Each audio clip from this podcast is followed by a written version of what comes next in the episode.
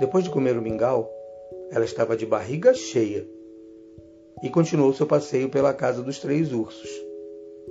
Caixinhos Dourados viu as cadeiras da família, muito bonitas e cheias de detalhes.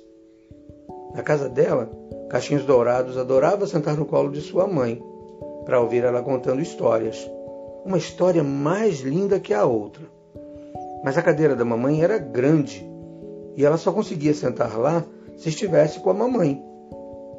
Na casa dela tinha duas cadeiras, uma da mamãe e uma do papai. Caixinhos Dourados ainda não tinha uma cadeira só para ela.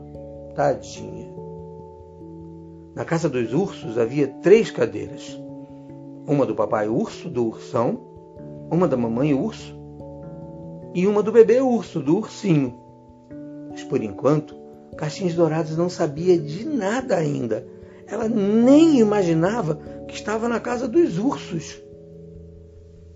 Muito curiosa, Caixinhos Dourados foi sentar na cadeira do papai urso.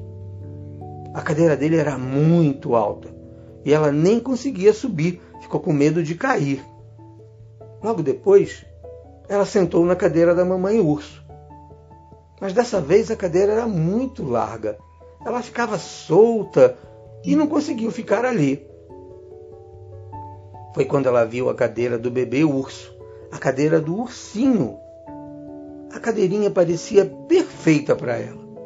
Então, toda confiante, Caixinhos Dourado se jogou de uma vez só na cadeira do bebê urso. E a cadeira? A cadeira se quebrou toda.